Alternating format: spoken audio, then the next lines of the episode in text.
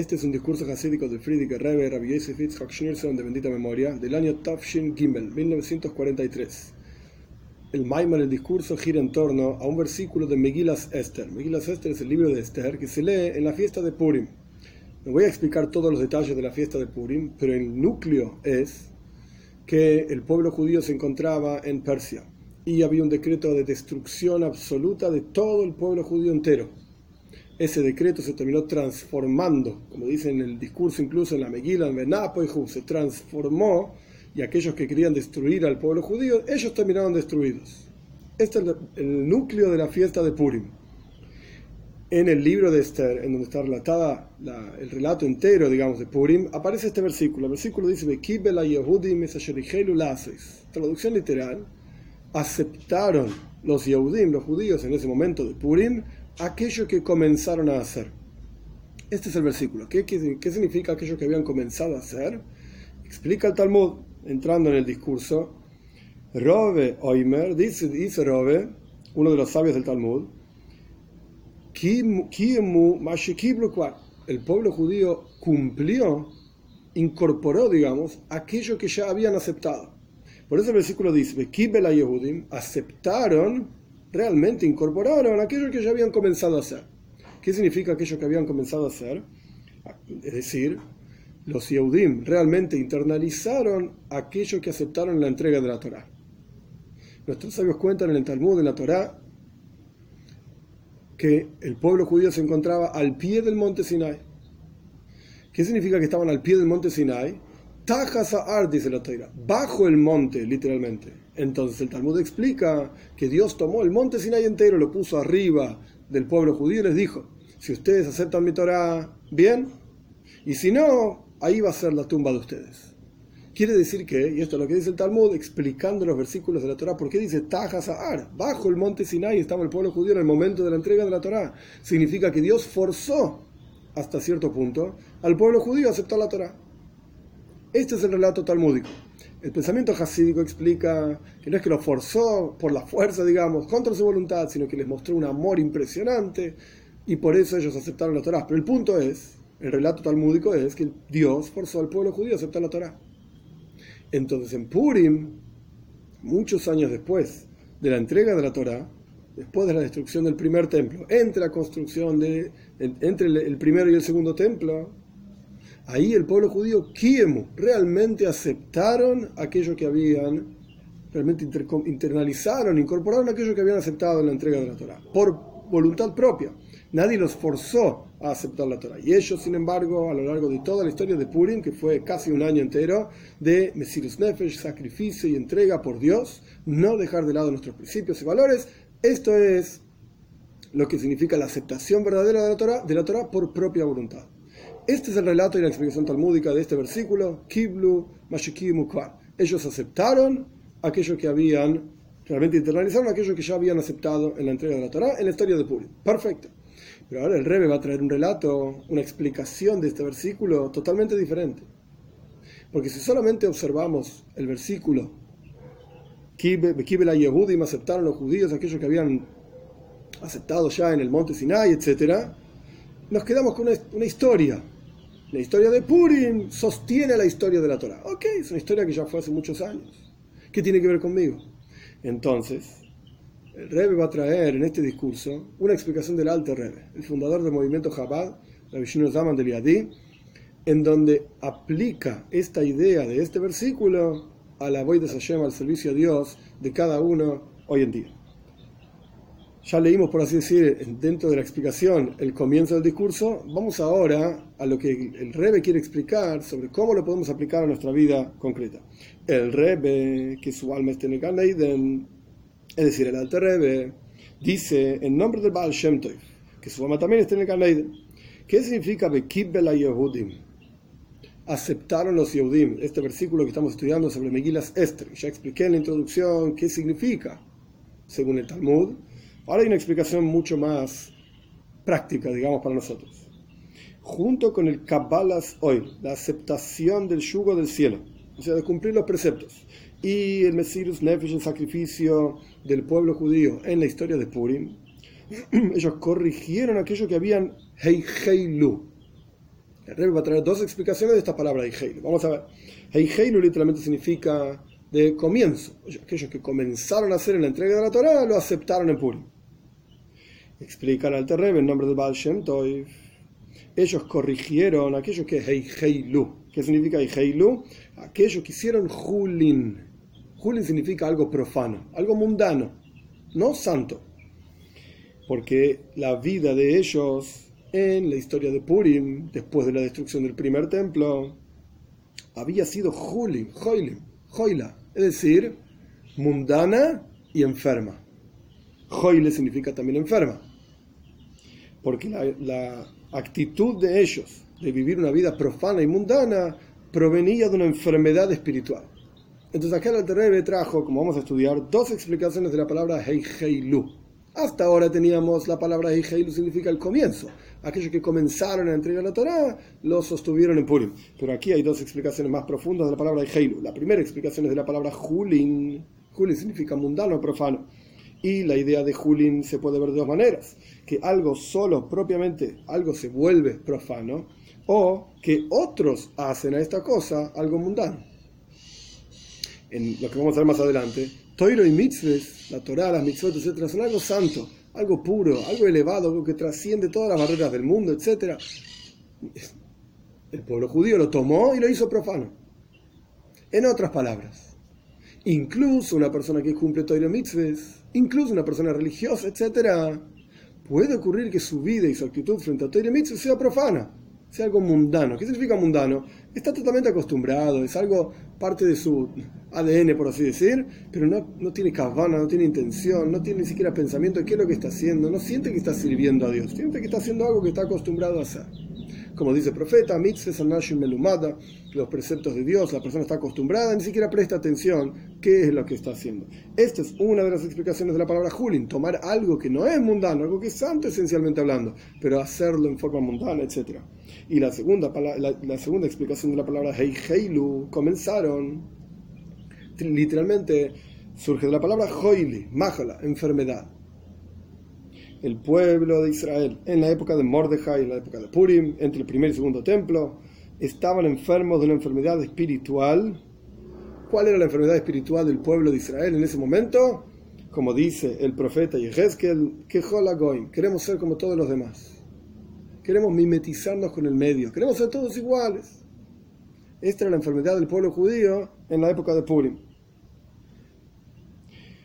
El resultado de esta enfermedad es que el pueblo de Israel se transformó en Julin, mundano. Algo que esencialmente no es mundano, lo hicieron mundano. Es decir, se transformaron en gente ordinaria, con todas las cualidades materiales ordinarias, groseras. Es decir, que toda la persona se transforma en una persona mundana. Lo único que le interesa en el mundo es juntar dinero, propiedades, etc. Es alguien totalmente profano y mundano del mundo quiere comer bien, quiere beber bien, quiere vestirse bien, lindo, y quiere perder todo su tiempo en todo tipo de placeres y beneficios materiales y permitirse a sí mismo todo sin ningún tipo de límites y ninguna importancia en las previsiones de la Torah. No me importa nada de lo que dice la Torah, quiero hacer lo que se me canta. Tan enfermos hasta que perdieron, por así decir, incluso los límites de la humanidad. Como dice el Salmo, se parecían animales. Las personas, se las personas se volvieron tan mundanas que se quitaron de sí mismos, por así decir, incluso la vergüenza. Ni esto les importaba. No se avergonzaban de nada. Como los animales, que hacen todas sus necesidades, y digo esto yo entre paréntesis, todo lo que corresponde, etcétera, para ellos mismos en el baño, como quien dice, o estando con otros animales, así sucesivamente, sin ningún tipo de vergüenza. De la misma manera, las personas que en hebreo son Bala y Taiva, tienen pasiones, sus pasiones los manejan, y son ordinarios, materializados. Su comportamiento es julin, es mundano, ordinario, mucho más todavía, más ordinario que los animales más bajos. Los animales más ordinarios y más desagradables, etcétera, las personas se volvieron peor todavía que esto. forma más sencilla de entenderlo, como dice el doctor Benetaña, ahora vamos a seguir en el discurso. El doctor Benetaña dice que los animales fueron creados para ser como son. El león cuando se come una cebra en la sabana africana no es malo, no es cruel. Es un león, para eso fue creado. Tiene hambre, va y come. No hay nada negativo en su actividad, en su actitud. Come. Pero el ser humano que fue creado para más, ser intelectual, hablar, etcétera, pensar, y sin embargo se comporta como un león, ese sí es cruel. Eso sí es crueldad, porque su naturaleza no es ser así. Pero sin embargo se comporta de esa manera, que sí que es peor todavía que el león. Inferior todavía al animal, por así decir. Que el animal fue creado de esa manera, el ser humano no. Bien. Ahora el da otro ejemplo interesante, habría que ver si en términos modernos, científicos, etcétera, esto se cumple. Es interesante la idea que trae el rey. Nosotros vemos en la práctica, ¿cómo vemos que el ser humano se comporta peor todavía que los animales más bajos? Nosotros vemos en la práctica cuál es la naturaleza de los animales, incluso los animales que de rapiña, digamos, que después, aquellos que cazan animales, etcétera, que después de que cumplen su pasión, su taiba, quieren comer, van y comen y cumplen las necesidades de su cuerpo, cae en ellos una cierta pena y a veces incluso depresión. Los investigadores dicen que esto es la conciencia de los animales. Cuando un animal ya cumplió todas sus necesidades materiales naturales, entonces tiene algún tipo de sentimiento más elevado que se genera dentro de él y esto le causa cierta tristeza, cierta depresión. Pero esto es respecto de los animales. Pero las personas que son manejadas por sus pasiones materiales y ordinarias, no solamente que no se avergüenzan, como dice el versículo sobre Adam Arishon, el primer hombre, Lois Joshua, el primer hombre la primera mujer, no se avergonzaban de lo que ellos hacían en el Ganeiden. Estaban sin ropa, sin nada, estaba todo bien, no había vergüenza. No solamente que los malvados no tienen vergüenza, sino que peor todavía, como dice el Salmo, que Hillel Rosh al Taibas se vanagloria el malvado en las pasiones de su alma. Mira qué bueno, yo hice esto, hice aquello, logré esto, logré lo otro, tengo esto, tengo aquello. Soy un grande. Se enorgullece en sus propias pasiones. Entonces, hace que la toira y los mitzvahs se transformen en algo juli, mundano, como dijimos antes. Una persona que es manejado por sus pasiones se debilita en todo lo que tiene que ver con Ketusha, con santidad, con Yiddishkeit, con judaísmo. Y con esto hace que los preceptos, las mitzvot, sean julin, sean algo mundano, llaves, pureza, cumplir Shabbat, cumplir la pureza familiar, tfilin, etc. Es todo mundano. Es todo ordinario. Porque ¿dónde está su hayus? ¿Dónde está su vida? Su energía, su, entusiasmo? En comer, en beber, en vestirse, etcétera, etcétera. Esta es la idea de la, enseñanza de Baal Shem Tov que trajimos en nombre de, del Alte Rebbe, en nombre de Baal Shem Tov, de la palabra Heiheilu.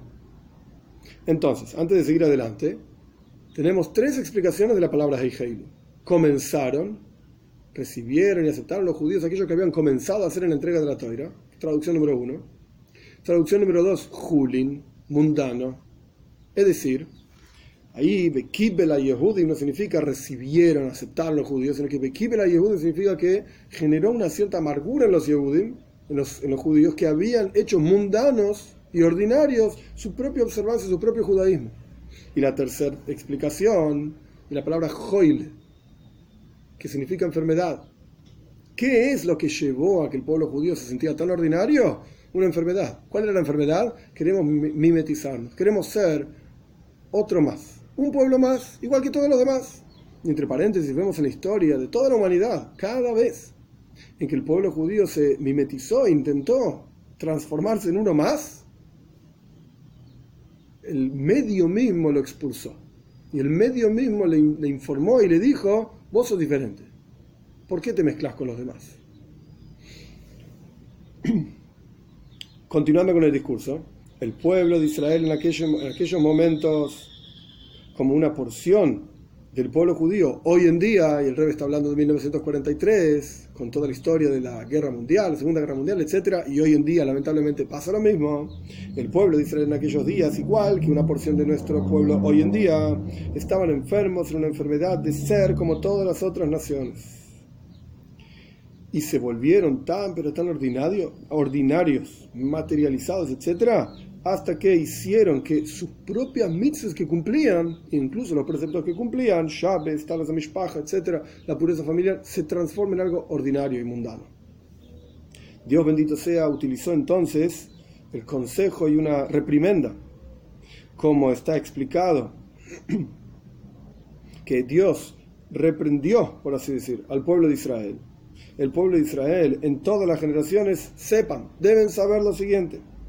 Así como ellos se comporten y sea su actitud frente a la toira y las mitzvahs, los preceptos, así también va a ser la actitud del pueblo de Dios hacia el pueblo de Israel. Y va a dar el gobierno en manos de Haman, que era el personaje, digamos, eh, malo, entre comillas, de la historia de Purim, tenemos Mordejai por un lado, era el líder del pueblo judío, Haman por el otro lado era el ministro de Ahashveirosh, el rey de Persia en aquel momento, etcétera. No voy a entrar en todos los detalles de la historia, pero el punto es que así como el pueblo judío se comporta y tiene una actitud frente a Torah y Mitzvot, así va a ser la actitud de Dios frente al pueblo judío. Entonces Dios entregó el gobierno y el poder por sobre el pueblo judío en manos de Haman. Y en cada generación hay un Haman diferente incluso la sociedad también, no necesariamente tiene que ser una persona específica, etc. La historia de Purim era una persona, pero el punto es que Dios entregó al gobierno en manos de Haman, algún específico Haman, para que despierte al pueblo judío para que hagan chuba, para que retornen hacia Dios. Y esto es lo que significa el versículo, Bekibel Yehudim. En lugar de leer Bekibel, que es la forma correcta en la cual está escrito el versículo, y aceptaron los judíos, leemos Bekobal. Kobal significa se quejó generó un clamor en el pueblo judío, es decir, el clamor de tshuva, de arrepentimiento y mesirus nefesh, y entrega y sacrificio, cuando Haman, que de vuelta es el personaje de la historia de Purim, recibió el permiso de manos de Ahashveirosh, el rey de Persia en ese momento, para, como dice la Megila, como dice el relato del libro de Esther, para destruir, para asesinar y para hacer perder a todos los judíos.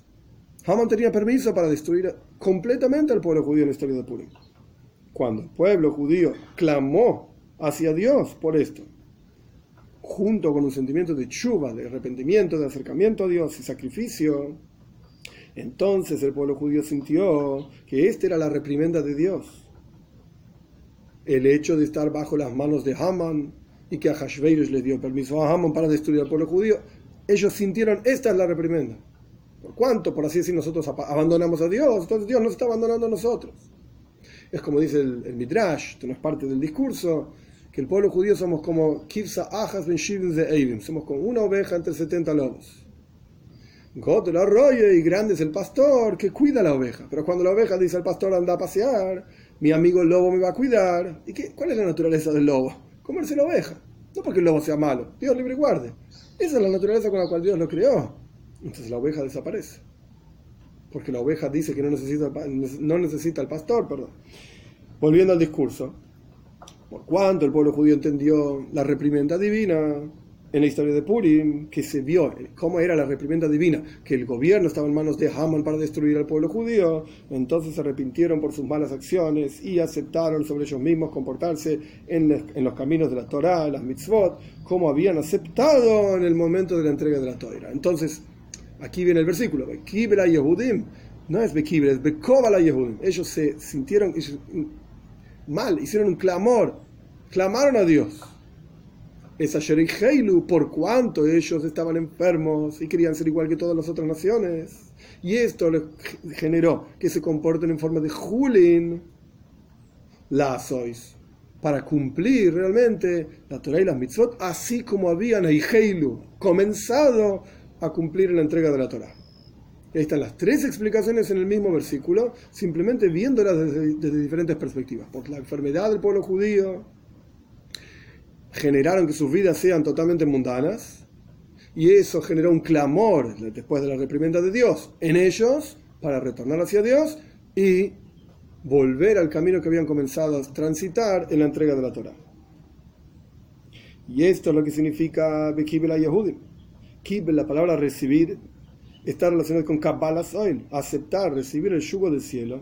Y esta aceptación a través del pueblo judío y este movimiento interior de chuva, de arrepentimiento para reparar aquellos que habían vivido en forma julin, en forma mundana, anteriormente hablando, en la historia de Purim, antes de, la reprimenda divina, etc. Esto generó la salvación divina de Naapoihu. Se transformó al revés de lo que iba a ocurrir, que esta destrucción y consumo total del pueblo judío que iba a existir, en manos de Haman, Dios libre y guarde, fue al revés, ocurrió en Haman, en él y sus diez hijos, como dice la historia, y en todos aquellos que odiaban al pueblo de Israel. Este es el primer capítulo. Kitsur, resumen. Explicamos la, idea de la, de la, del Baal Shem Tov sobre el versículo, la explicación de Baal sobre el versículo Bekibel Yehudim aceptaron los Yehudim. Es decir, que Kabbalah, la aceptación del yugo del cielo de cumplir Toiro y Mitzvahs. Esto curó al pueblo judío de la enfermedad espiritual de ser como todas las otras naciones y del julim, de aquello mundano que estaban en ellos mismos, su actitud frente a Torah y Mitzvot era en forma de mundana y ordinaria, etc. Y explicamos que la enfermedad de ser como todas las otras naciones hace que la persona sea mundana, sea ordinaria y peor todavía que los animales y debilita la kedusha, la santidad de Torah y Mitzvahs. El consejo y la reprimenda divina vino a través de Haman en la historia de Purim y esto llevó al pueblo de Israel a chuva, a arrepentimiento, acercamiento a Dios y a la verdadera salvación. Veis, segundo capítulo. Entonces entendimos que hay que tener Kabbalah hay que aceptar el yugo del cielo. Pero ¿en qué consiste este asunto de aceptar el yugo del cielo y qué es lo que genera en la práctica en el interior de una persona? La boida, el trabajo de aceptar el yugo del cielo, no es más que la puerta, por así decir, el canal para chuva y buenas acciones, para arrepentimiento y acciones adecuadas que son Torah y Mitzvot. Es decir, la avoy del trabajo en sí no es Kabbalah El trabajo es chuva maisim acercamiento a Dios, cumplir Torah y Mitzvot. ¿Cuál es la puerta de entrada de esa avoida? Kabbalah aceptar el yugo del cielo. Está escrito en Parshas Kedoshim, y los separaré a ustedes de entre todas las naciones. Es decir, las capacidades, las cualidades emocionales y la naturaleza de Bnei Israel, del pueblo de Israel, son diferentes de las capacidades y la naturaleza de todas las otras naciones. Sabido en, el Tanya, ampliamente explicado, Nefesh hay un segundo alma, un alma animal, un alma espiritual, un alma divina en el interior del pueblo judío esto es algo conocido. Esto es lo que genera una diferencia en la naturaleza propia del pueblo de Israel. Kabbalah 6, la aceptación del yugo del cielo, ayuda a cavar y a revelar lo más profundo de la comprensión yehudí profunda. Es decir, cómo logramos sacar a la luz ese nefesh ese alma divina, natural en el interior de cada yehudí, Kabbalah la aceptación del yugo del cielo, logra revelar las cualidades Yehudim buenas y las capacidades buenas de un Yehudi. Por lo tanto, esa boida de revelar la naturaleza interior más profunda de todo Yehudi, esa boida se llama la boida de un Be'er, de un pozo, como los pozos de Yitzhak que Yitzhak cavaba pozos, como aparece en la toira ampliamente, y como vamos a estudiar más adelante hacia el final del discurso, qué significa el trabajo de cavar pozos. Vamos a entender esto. Entonces, en general, esta huella se llama Beir, pozo, es decir, la comprensión adecuada, las cualidades buenas y las buenas características de un Yehudi se llaman Maim Haim, aguas vivas. Pero para tener aguas vivas hay que cavar un pozo hay que sacar toda la tierra que está antes de, para poder llegar al agua viva, hay que sacar toda la tierra que está ahí, impidiendo que la persona acceda al agua viva. Para entender el concepto de un pozo de agua en el servicio a Dios, hay que entender primero un pozo, materialmente hablando, ¿qué es un pozo de agua? El concepto de un pozo de agua es que haya agua, valga la redundancia. El agua fluye desde los manantiales que se encuentran en la tierra. Y hay que cavar en la tierra y entonces se revela la fuente del manantial el manantial es una criatura, una creación divina. No es algo que el hombre, el ser humano hizo. El manantial está ahí en la tierra, desde los seis días de la creación, por así decir. Y la voida, del trabajo de la persona, es solamente quitar la tierra o aquellas cosas, piedras, etcétera, que impiden y tapan, impiden que la persona llegue al, manantial y tapan el agua del manantial. No podemos beneficiarnos de ese agua porque está tapada. Cuando el manantial está tapado, oculto en la tierra o en otras cosas, es como si el manantial ese no estuviese.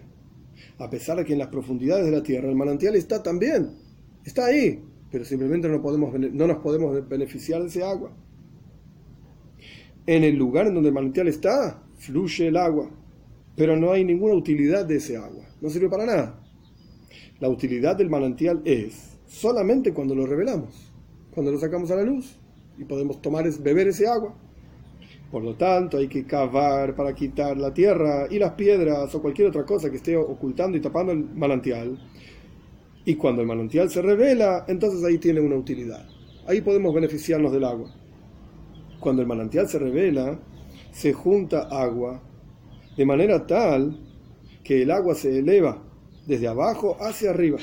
La fuente del manantial está muy muy abajo en la tierra y el agua se junta hacia arriba y surge del manantial. De la, este es el concepto de un pozo de agua material, físico, real, por así decir. Lo mismo vamos a entender la idea de un pozo en el servicio espiritual, la de Rujnis, el servicio a Dios. La persona tiene un Nefesh Elohis y un Nefesh Abams, un alma divina y un alma animal. El Nefesh Elohis, el alma divina, es un manantial de aguas vivas, como el Rebe, o sea, el Alter Rebe explica Nefesh Shenis en el segundo capítulo de Tanya. El segundo alma en el pueblo de Israel es una porción de Dios en lo alto, literalmente su manantial de aguas vivas. Este segundo alma del pueblo de Israel es una porción de divinidad, literalmente, y este es un manantial de aguas vivas. Pero el manantial está oculto en la tierra y en otras cosas, y el trabajo consiste en quitar todo tipo de ordinariedad del alma animal, como dijimos que hay un alma divina y un alma animal. El alma, el alma animal tapa y oculta el alma divina. Entonces hay que quitar toda esa tierra, entre comillas, de el manantial de agua viva es alma divina hay que quitar todo lo que tapa ese manantial de, aguas vivas y que oculta al alma divina. Tanto el ocultamiento del alma animal oculta en general a la luz del alma divina y también el ocultamiento del alma animal oculta las capacidades particulares del alma divina. Es decir, por un lado está el alma en general y están las expresiones del alma y las capacidades del alma. Ambas cosas están totalmente ocultas y tapadas por el, por el alma animal. Y esto en el agua lo podríamos ver de la misma manera. Está por, en general la, tierra, que es el ejemplo del alma animal, está en general la tierra ocultando al manantial en general. Y también oculta las capacidades específicas que el agua tiene, de dar vida, de humectar, etc. Entonces las dos cosas están siendo tapadas. En general el manantial está tapado. Pero incluso si no estuviese tapado, si uno no va a beber el agua, si uno no va a beneficiarse específicamente del agua, ¿de qué sirve que esté en la superficie el agua? Entonces la idea es de vuelta. La tierra está tapando en general el manantial y tapando en particular todas las cualidades específicas que tiene el agua. De la misma manera, el alma animal está tapando al alma divina. Y no solamente en general tapa al alma divina, sino que oculta y tapa cada una de las cualidades particulares que el alma divina tiene. Como nosotros vemos en la vitalidad que el alma da vida al cuerpo esta vitalidad no es más que una reflexión del alma que se inviste en el cuerpo para darle vida a un cuerpo material, físico, digamos, carne y hueso. Y esa vitalidad y energía del alma es de acuerdo a la capacidad del cuerpo de recibir esa energía del alma. El alma es algo espiritual y no todo el alma está investida dentro del cuerpo, porque lo único que hay dentro del cuerpo es aquello que el cuerpo es capaz de soportar para darle vida al cuerpo, para que el cuerpo funcione. Y esto es de acuerdo a las capacidades del alma animal. Es decir, tenemos el cuerpo, el alma animal da vida al cuerpo y el alma divina está dentro del alma animal, como las capas de una cebolla, una dentro de la otra. Esta reflexión del alma divina que da vida al cuerpo es espiritual, tal y cual el alma también es espiritual. Y sin embargo, esa reflexión se transforma, por así decir, en vida material, de vuelta, el alma divina está en el interior del alma animal, el alma animal está en el interior del cuerpo. y esto le da vida material al cuerpo, entonces ¿cómo es que la energía vital del alma divina en la práctica se transforma en vida física? Esto es a través de investirse el alma divina en el alma natural, animal, y a través de este investido, el alma divina dentro del alma animal, las capacidades del alma divina se materializan, se transforman en algo material. Es decir, en otras palabras, es como una persona que vive en un ambiente en el cual en ese ambiente se hablan constantemente de forma negativa, en forma mala, etc. La persona misma empieza a adquirir esas cualidades también. El alma divina es afectada por el hecho de que está investida dentro del alma animal, dentro del cuerpo, que viven y piensan todo el día en ser ordinario, material, etc. Entonces el alma divina también se le pega, por así decir, esas cualidades de materialidad y de ser ordinario. Ahora, ¿qué es lo que es realmente afectado del alma divina? No el alma propiamente dicha, como dijimos anteriormente, que el alma propiamente dicha no necesariamente está dentro del cuerpo, no todas las capacidades del alma divina están dentro del cuerpo, sino que la reflexión del alma divina, las capacidades y las fuerzas, en hebreo se llaman koihois, fuerzas del alma divina que están efectivamente investidas en el cuerpo, estas las que son, son las que se materializan, son afectadas por el hecho mismo de estar investido en el cuerpo. Así también espiritualmente hablando, el alma tiene rotzen, voluntad, anhelo de conectarse con Hashem, Elokus, divinidad. Esta voluntad es algo esencial en el alma. Y el alma lo tiene siempre. Solo que cuando el alma está investida dentro del cuerpo, esta voluntad no se reconoce. ¿Por qué? Porque hay un ocultamiento que el alma animal oculta y tapa al alma divina. Y en esto hay diferentes niveles. Entonces, la persona física está caminando por la calle. ¿Qué es? Es una composición de un cuerpo por un alma animal y un alma divina. El alma divina tiene por esencia voluntad y ganas de conectarse con Dios. Pero le preguntas a esta persona que va caminando por la calle, hey, ¿qué mitzvah hiciste hoy? Te dice, a mí no me importa nada. ¿Cómo puede ser? Si en su interior tiene la, la naturaleza de vincularse a Dios y desear y anhelar a Dios, ¿cómo puede ser que diga en la práctica que no le interesa nada?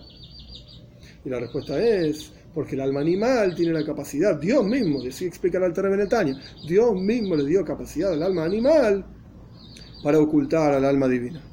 ¿Para ocultar qué? Para ocultar la capacidad y la naturaleza del alma divina de desear a Dios. Entonces la persona puede decir cualquier cosa, puede hacer cualquier cosa, Dios libre y guarde porque está oculta esta naturaleza, esta capacidad en su interior de querer vincularse a Dios. Pero está ahí, es como el manantial que explicó el Rebe en el, comienzo de este capítulo, que el agua fluye abajo de la tierra. Está ahí, claro que sí, pero hay que sacarla. La tierra la está tapando. Y esta es la boida del Beir, del pozo.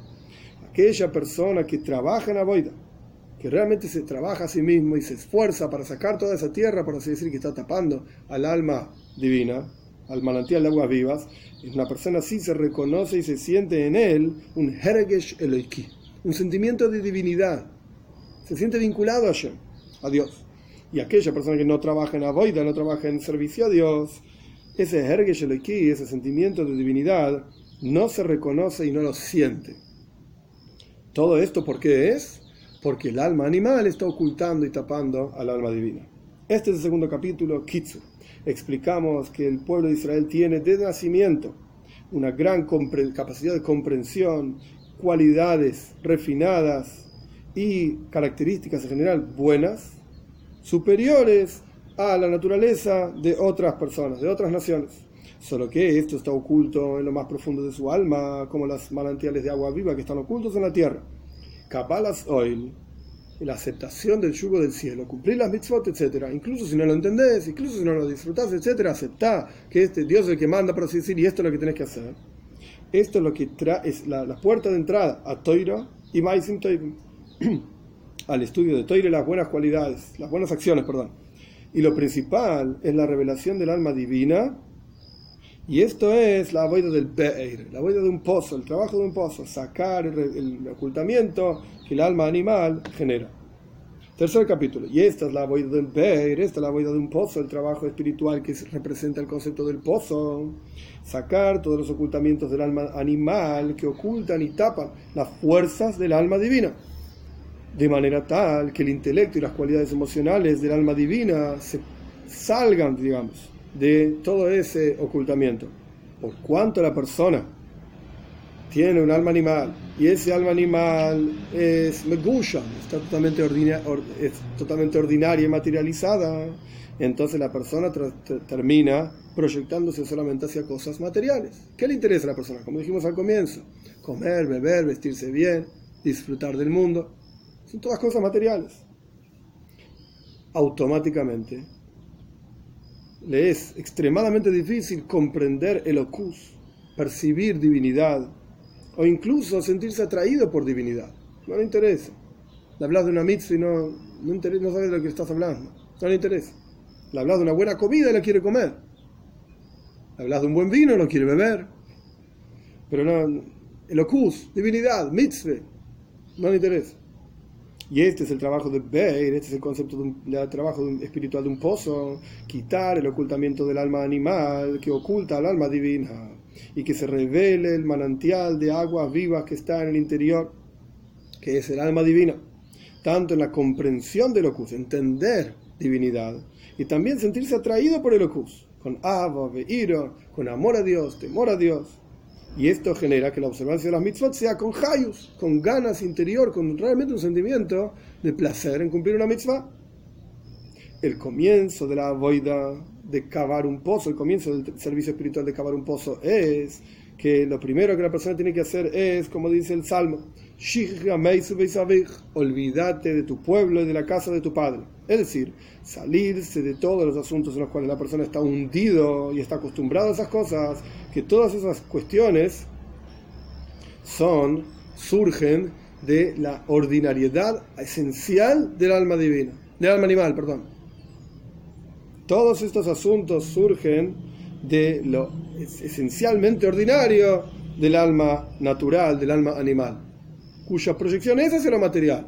Esto oculta y tapa tu capacidad de sentir el ocus, sentir divinidad, entender divinidad, etc. Nosotros vemos en la práctica, en la naturaleza de las personas, que tienen fallas. Y cada persona conoce cuáles son sus fallas. Solo que, por cuánto son naturales en la persona, o que la persona está extremadamente acostumbrado a ellas, la persona no presta atención y no se da cuenta que esto es una falla, efectivamente.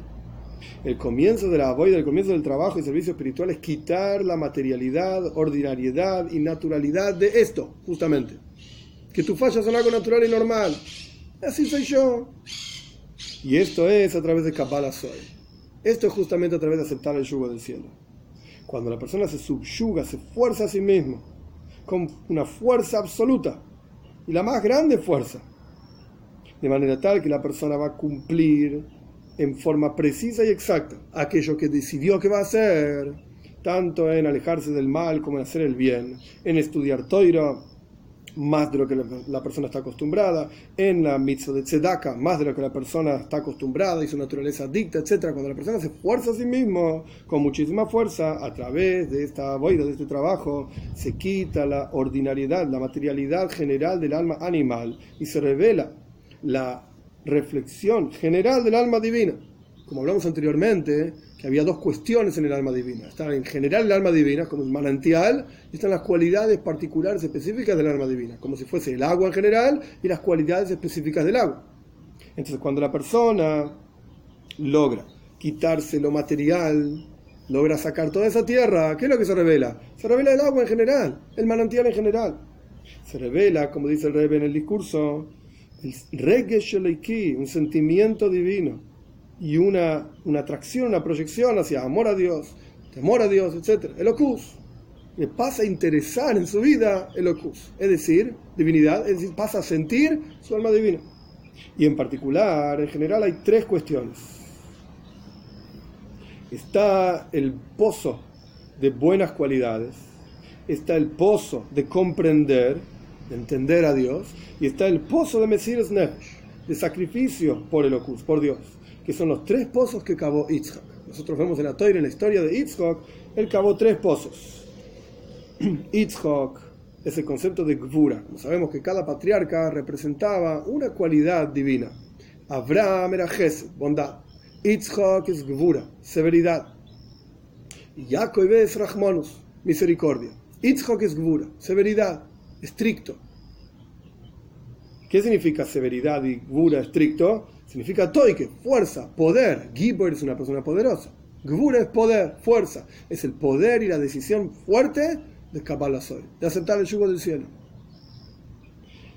Con una fuerte aceptación del yugo del cielo, podemos cavar los tres pozos que Yitzhak cavó. Y el rey va a explicar cada uno de ellos.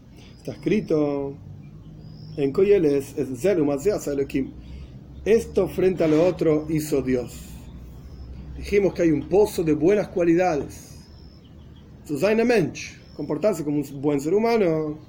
Está el pozo de buenas cualidades. Este pozo de buenas cualidades tiene un opuesto, las malas cualidades, que son las cualidades de las personas naturales, por así decir, que generan que las buenas cualidades, de acuerdo a la toira, sean julin, sean algo mundano.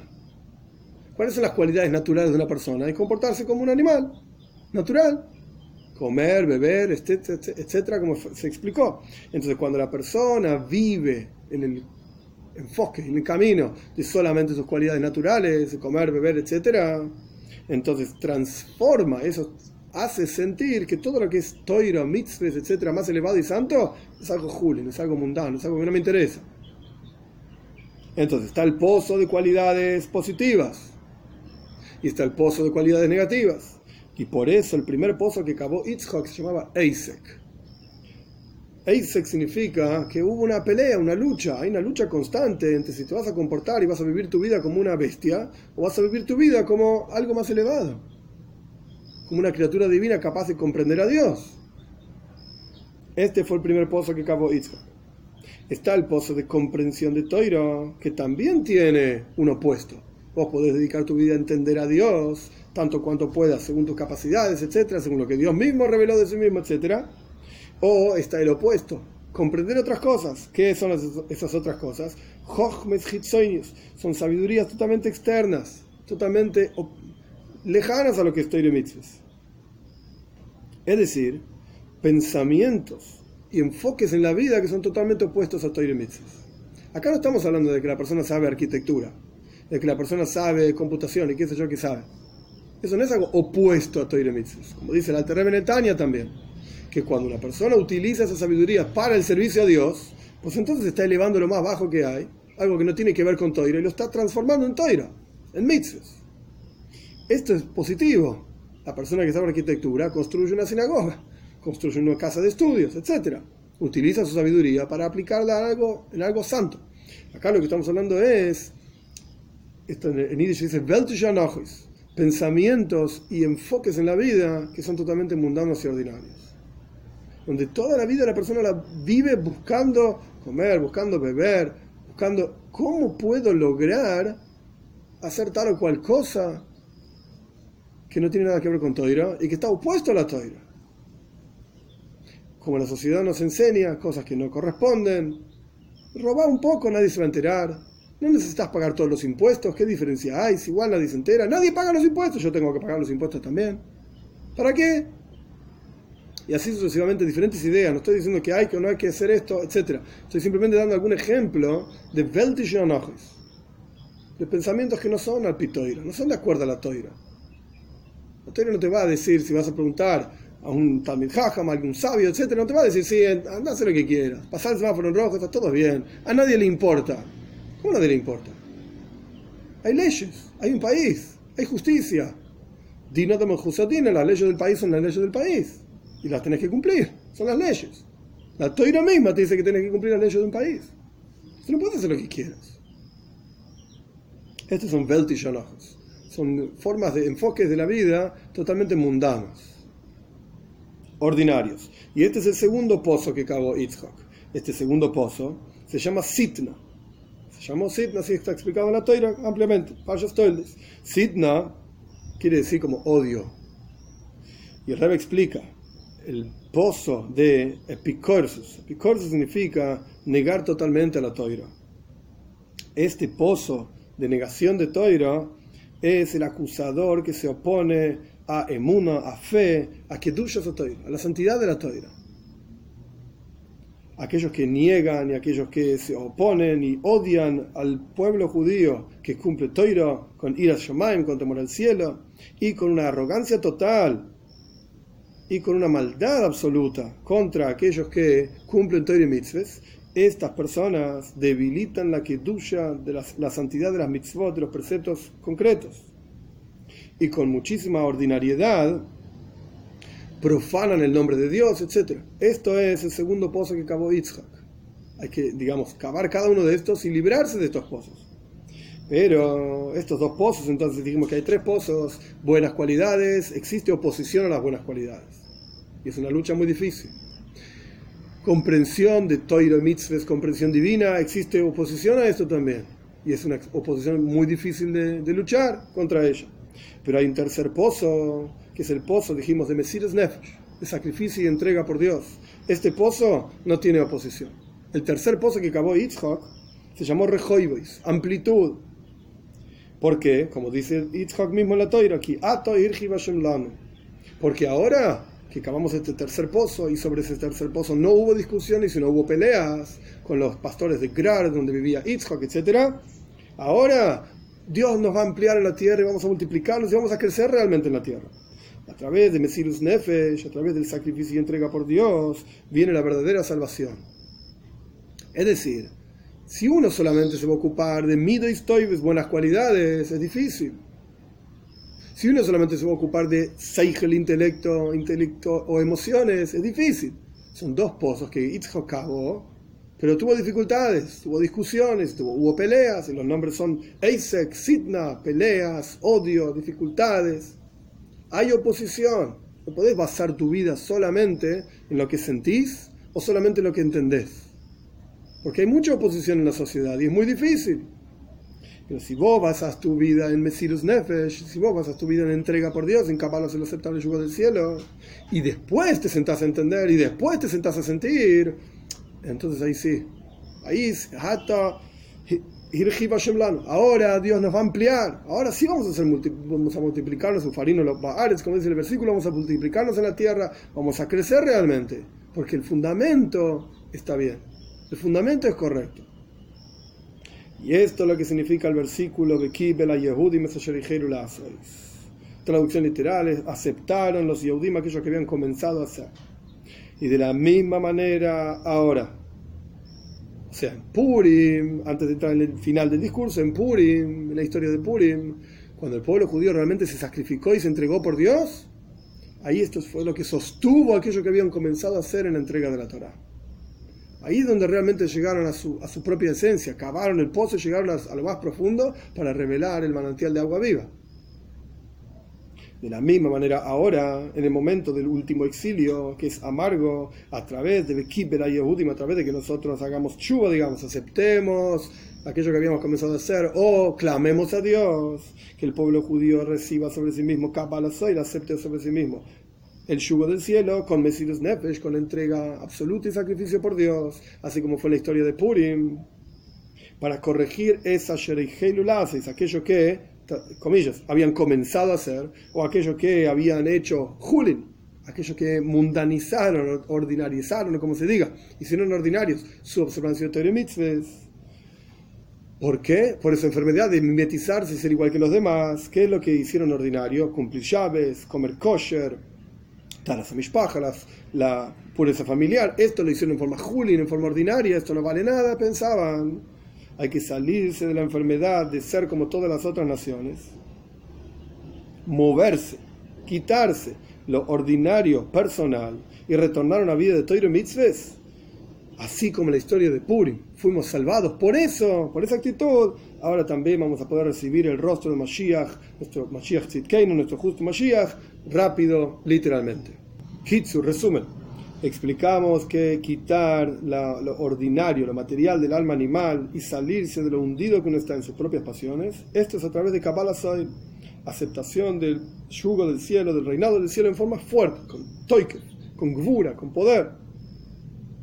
Y a través de aceptar el yugo del cielo, llegamos a lo más profundo de estos tres pozos. Buenas cualidades, toiro, o sea, comprensión de Dios, y mesiras nefesh, sacrificio, entrega por Dios. Estos pozos de buenas cualidades y, comprensión de Toira tienen oposición, Umas Z, el otro lado.